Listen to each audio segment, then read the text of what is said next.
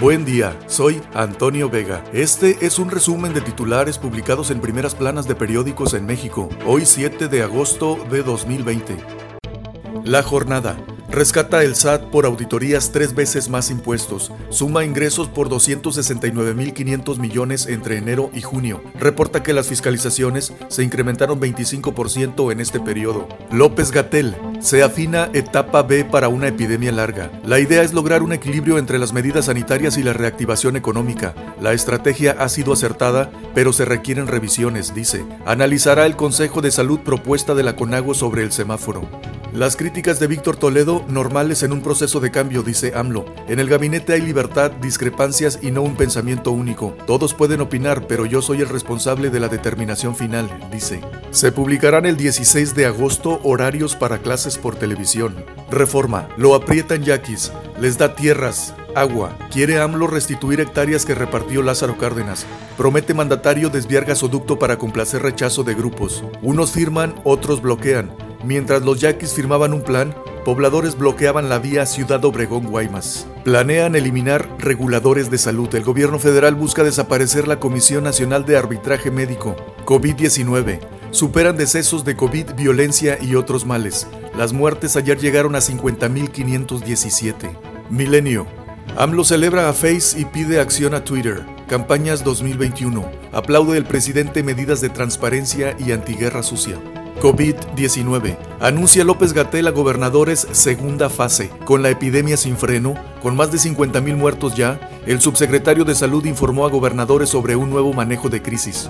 Funcionó Abiptadil a pacientes graves. Se recuperaron rápido de insuficiencia respiratoria luego de tres días. El Universal. Consejeros de Pemex callaron en caso Lozoya. La Auditoría Superior de la Federación señala que ningún integrante se opuso al plan que presentó el exdirector de la petrolera sobre la compra de agronitrogenados. Confinamiento apaga dos de los motores de la economía mexicana, inversión y consumo, con retrocesos de 23 y 11 años, reporta INEGI. Expertos no ven mejora cercana. Impacto en familias y empresas. Videos sin frenar asaltos en transporte. Choferes. Cámaras solo han servido para alimentar las redes sociales. Excelsior, un muerto cada cuatro minutos. México rebasa los 50.000 decesos por COVID.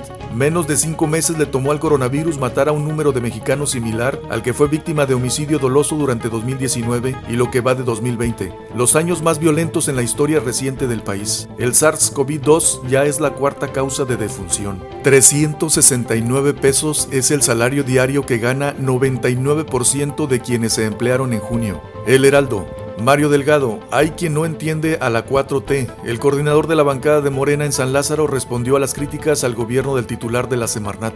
AMLO avala discrepancias. Cae consumo familiar, el peor desde 1994. Alerta a Estados Unidos por contagios en México. Con 50.517 decesos tenemos una reducción, dice López Gatel. El financiero, COVID-19. Plantean segunda etapa de respuesta a epidemia. López Gatel. Se requiere un lado B. No es arrepentimiento, dice. Se desplomó 38% en mayo la inversión productiva ante las medidas de contención por el COVID-19. Ahora, Tabasco, alistan iniciativa que prohíba venta de alimentos chatarra a niños. 1 de septiembre habrá informe en Palacio Nacional y con sana distancia, asegura AMLO.